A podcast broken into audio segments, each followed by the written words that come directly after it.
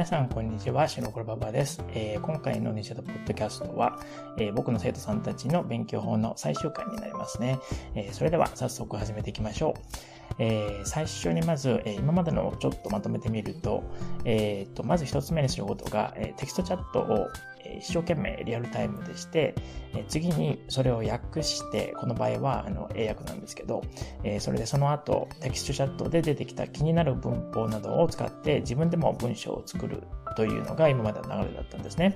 えー、で、ここまでは、えー、実は準備段階だったと、あの、前回お話ししてたんですけれども、えー、それで、えこの後何をするかというと、え自分で作った文章をチェックして、えちゃんと理解できているか確認した後、またその同じ文法とか文章の構成とか語彙とかもですね、を使って、えそれぞれ合計5個、あの、例文を作るんですね。で、その5個の例文もチェックして自然な日本語になったら、それを僕が録音して、で、みんなに徹底的にその5個の例文をシャドーイングしてもらうという流れなんですね。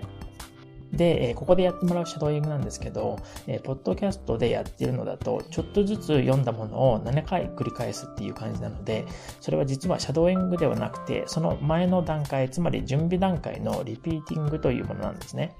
でも、ここではそうするのではなくて、本当のシャドーイングを目指してやってもらうんですね。つまり、全部聞いてからリピートするのは、シャドーイングの前の練習としてまずやってもらって、その後、本当のシャドーインググ、つまり、2、3文字聞こえたらすぐにその後同じスピードで遅れないように、できるだけ同じように言うっていうのをやるんですね。で、こういうふうにするのが本当のシャドーイングなんですね。この時にもう一つ大事なのがヘッドセットをして自分の声はできるだけ聞こえないようにするっていうのがルールなんですね。これは僕があの大学生の時にアルバイトしてた赤坂の当時は青山一丁目にあった、えっと、翻訳と通訳の学校でやってたことなんですけど、つまり自分が聞こえているのはヘッドセットを通して録音の音だけということですね。なので、えシャドーイングしているところを外から録音したら、録音されている音は自分の声だけということですね。で、えー、生徒さんたちにはそのシャドーイングしている自分の声だけが入ったものを録音してもらって僕に送ってもらうんですね。それで僕がチェックしてフィードバックを返すというところまでやって全部一通り完了という感じになるんですね。えでも最後の部分は録音を送ってもらう代わりに、えレッスン中に読んでもらってどれだけ新鮮な感じになっているかを聞くというやり方でもやってますね、えみんなやっぱり発表の場を持つっていうのはアウトプットの一環として、え長期記憶にもいいのでこんな感じでやってもらっているんですね。例えば最初の段階のテキストチャットだけでも大体みんな4ヶ月ぐらい続けた時に書くのも聞くのも結構思った以上に上達していてみんな結構びっくりするんですよねだから皆さんも機会があったらぜひ試しにまあ、騙されたと思ってやってみてほしいんですね。まあ、直してくれる人がいるのが大前提にもなるんですけどね。えそれともう一つ、さっき話した本当のシャドーイングですね。リピーティングじゃなくて、これは、え僕の生徒さんの中には結構即効性があった人たちもいたんですけど、えみんな歌を聴きながら一緒に歌ったりとか、歌の練習とかしたことがあると思うんですけど、それに近い感覚なんですよね。シャドーイングのやり方は2、3文字遅れて話すとかっていうと、あの、結構難しく考えちゃう人もいるんですけど、一緒に歌う感じっていう風に説明し始めてから結構一気に感覚的につかめた人たちが増えて、で、もう急に自然で、あの、流れのある日本語になったので、生徒さんたちと一緒にびっくりしたのを今でも覚えてますね。えっと、僕も、えっと、英語とか、あの、他の言語でシャドーイングをやってた時は、あの、もう本当に歌の練習という感覚でやってたんですね。その方が楽しいので。なので、歌える人というか、別に歌が上手くなくていいんですけど、あの、音程がある程度、あの、ちゃんと取れる人たちは特に割とすぐにびっくりするぐらい上手になるんですよね。え別にネイティブみたいにならなくても別に通じればあのいい話なので音が最重要というわけではないんですけどやっぱり言語ってコミュニケーションのツールなので誰かと会話をしたいということだったらあのやっぱり自分が言ってることを理解してもらうというのが必要なのであのシャドーイングはおすすめの方法ですね。でも、シャドーイングすること自体が文章の理解から始まって、え何度も口に出して同じように言う練習をするので、実はリスニングにもすごく効果があるんですね。今まで聞こえなかった音が聞こえるようになってくるんですよね。えそれぞれの言葉とか文章の流れがどういう風な音になっているのかとか、あとどういう風に繋がっているかっていうのをシャドーイングを通して学んでいるからなんですね。それとやっぱりシャドーイングした文章っていうのは、あの五感をより使っているというか、長期記憶に落とし込むのにも役に立っているので、あのみんな長い間覚えていられますよね。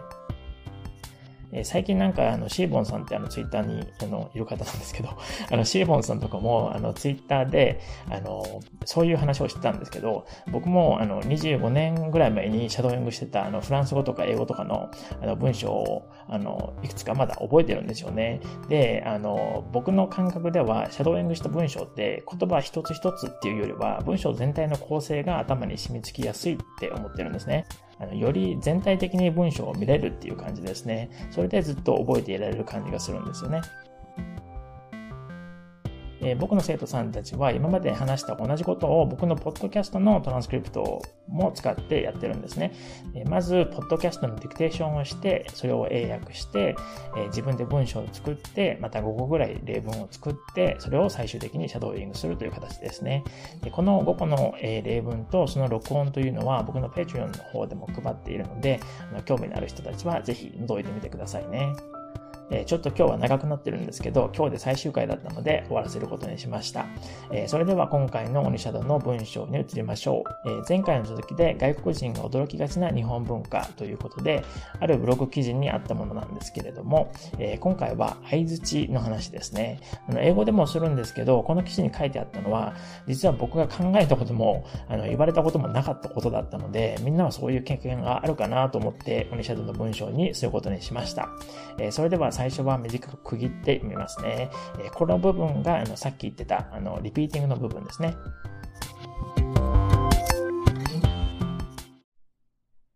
日本人は相槌を打ちながら話を聞きます。話をちゃんと聞いているという意思表示の一つで、そうしないと話し手を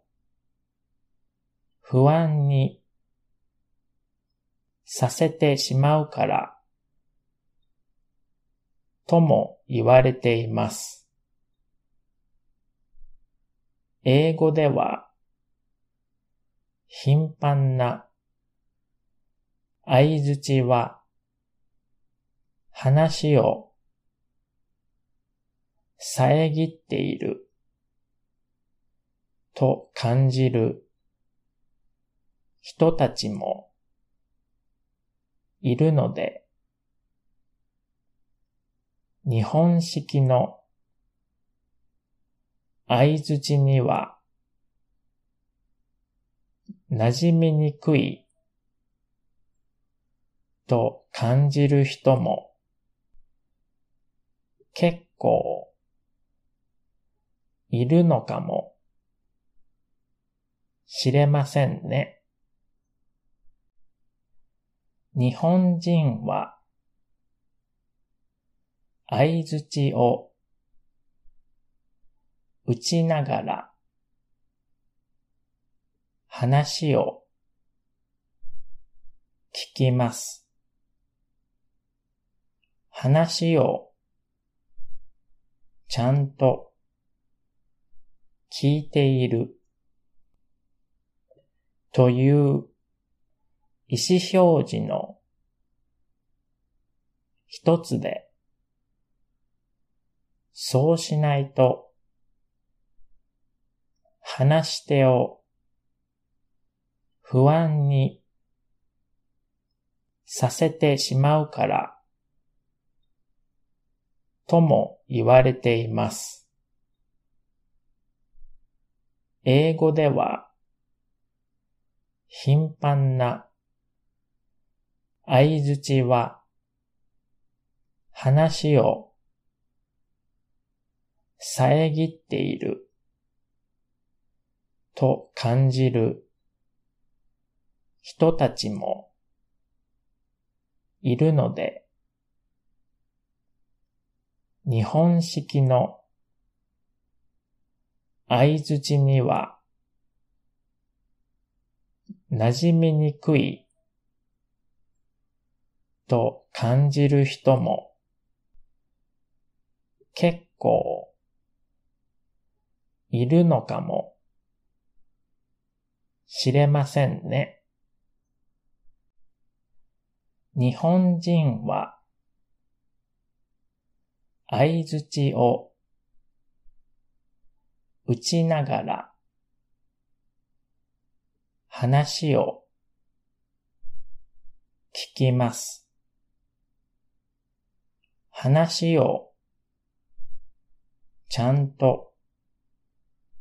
聞いているという意思表示の一つで、そうしないと、話し手を不安にさせてしまうから、とも言われています。英語では、頻繁な相づちは、話を遮っていると感じる人たちもいるので、日本式の相づちには馴染みにくいと感じる人も結構いるのかもしれませんね。日本人は相づちを打ちながら話を聞きます。話をちゃんと聞いているという意思表示の一つで、そうしないと話し手を不安にさせてしまうからとも言われています。英語では頻繁な相づちは話を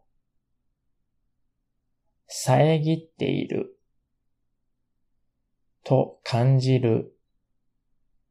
人たちもいるので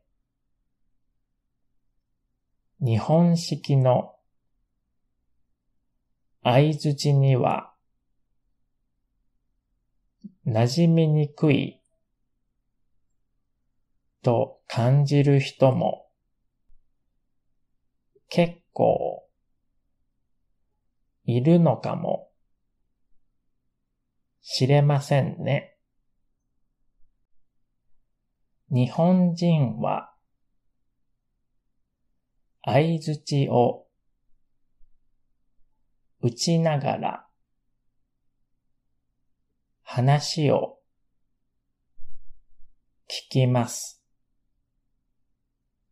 話をちゃんと聞いているという意思表示の一つでそうしないと、話し手を不安にさせてしまうからとも言われています。英語では頻繁な相づちは話を遮っている。と感じる。人たちもいるので、日本式の相づちには馴染みにくいと感じる人も結構いるのかもしれませんね。日本人は相づちを打ちながら話を聞きます。話をちゃんと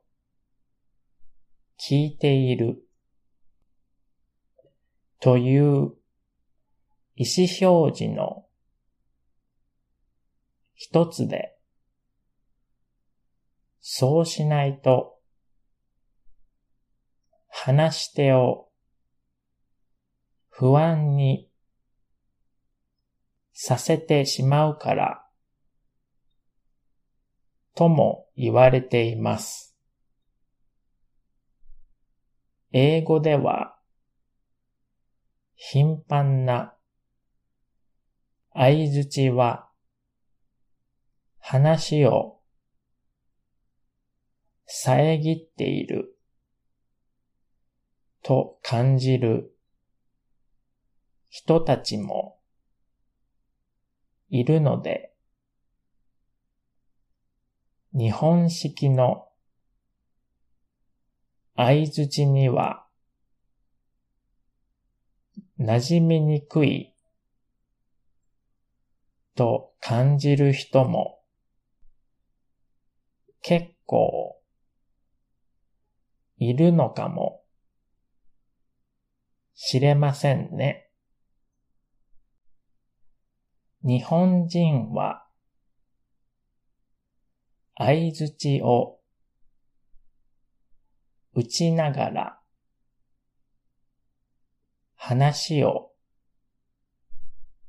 聞きます。話をちゃんと聞いているという意思表示の一つで、そうしないと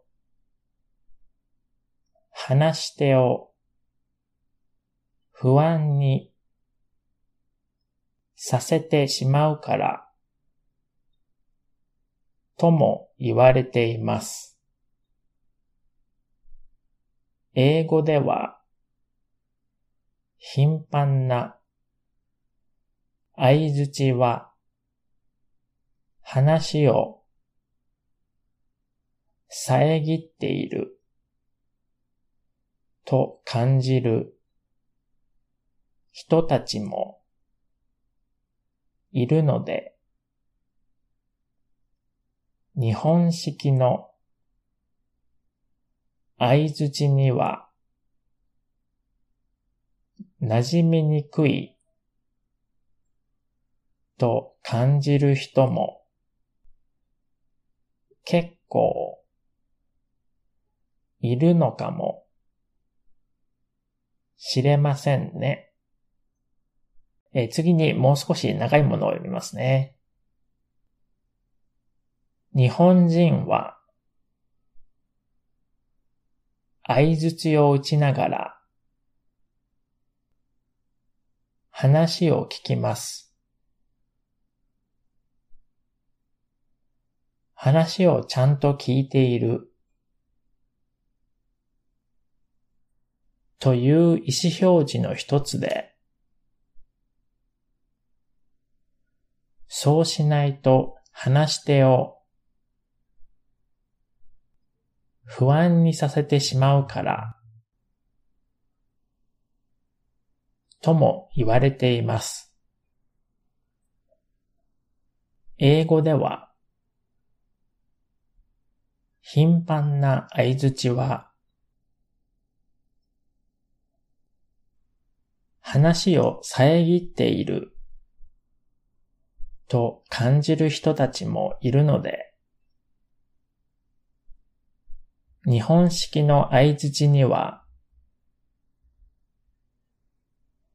馴染みにくいと感じる人も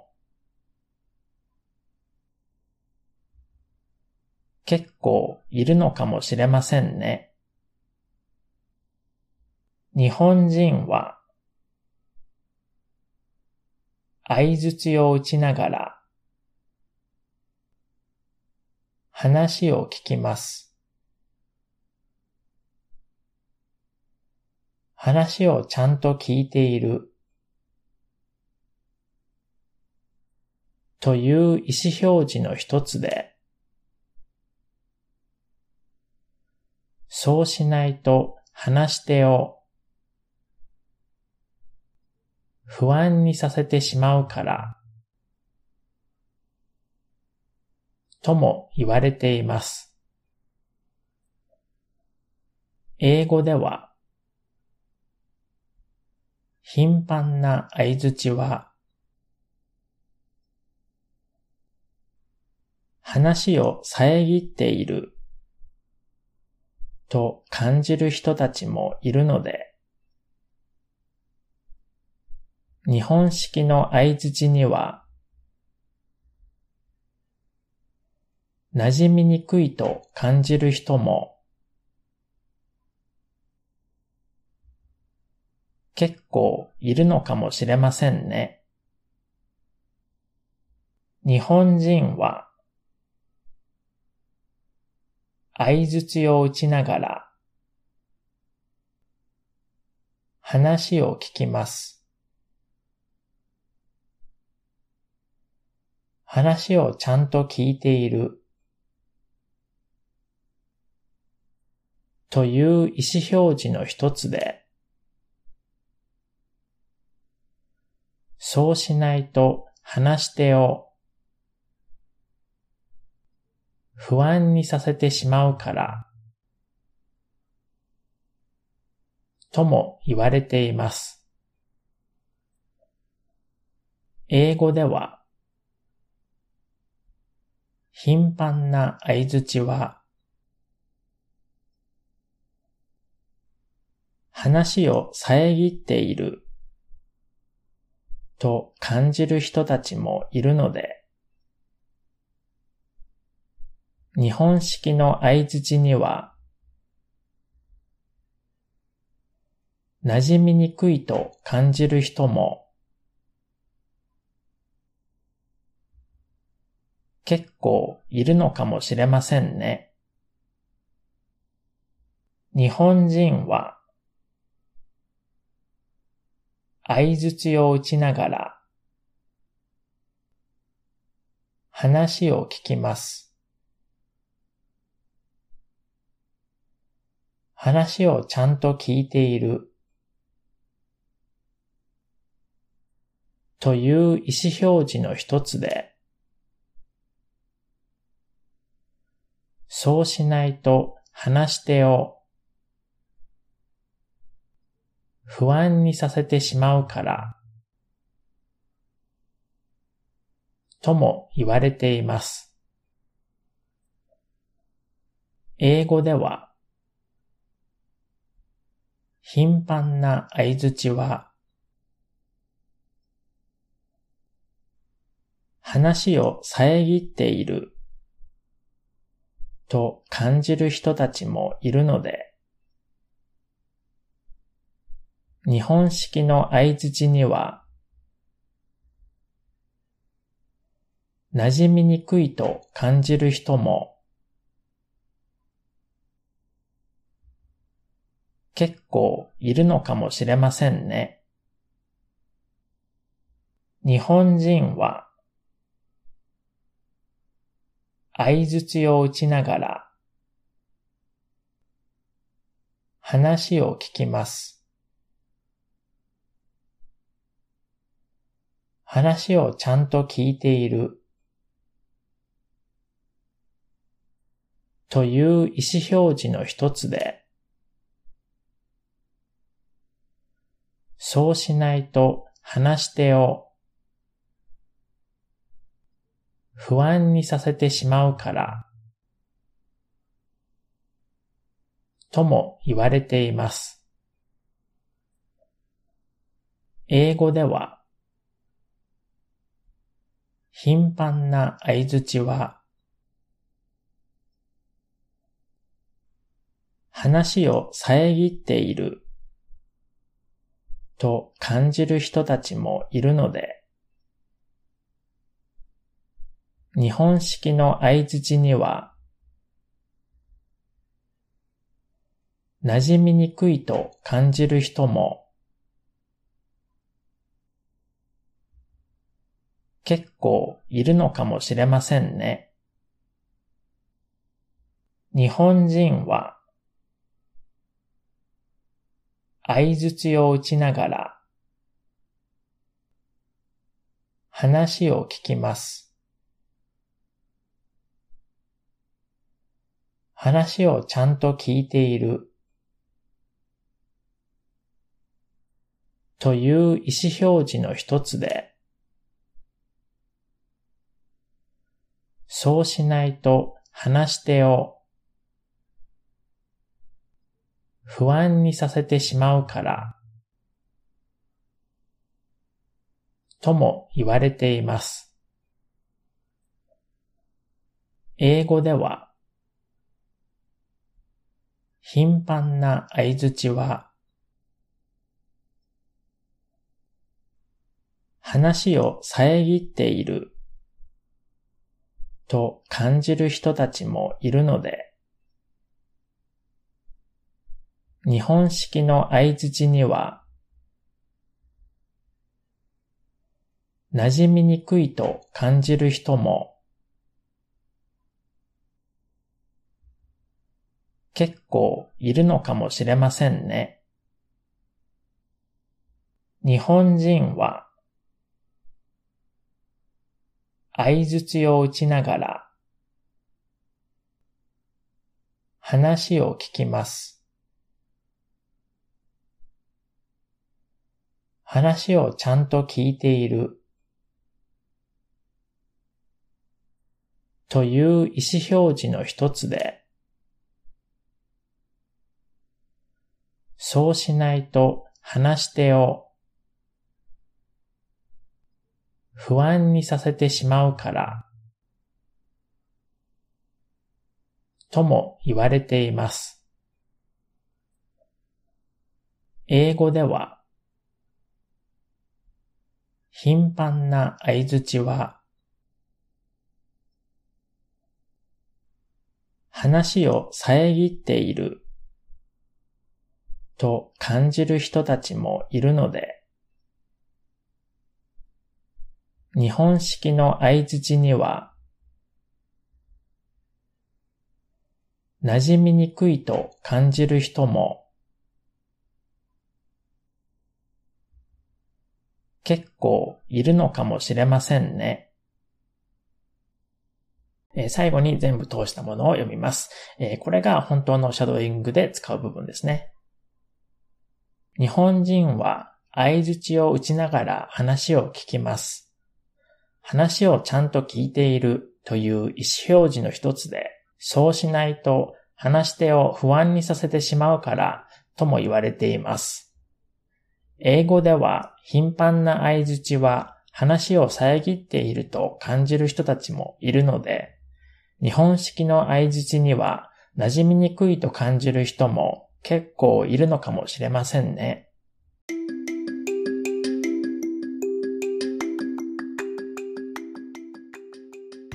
ということなんですけど、えー、皆さんはこういう経験をしたことがありますか、えー、僕は個人的には言われたことも聞いたこともなかったので、まあ僕が単に人の話を聞いてなくて相槌を全然打ってないだけなのかもしれないんですけど、もし皆さんもこういう経験があったら、ぜひ教えてくださいね。えー、それでは今回のオニシャドポッドキャストは以上となります。じゃあまたね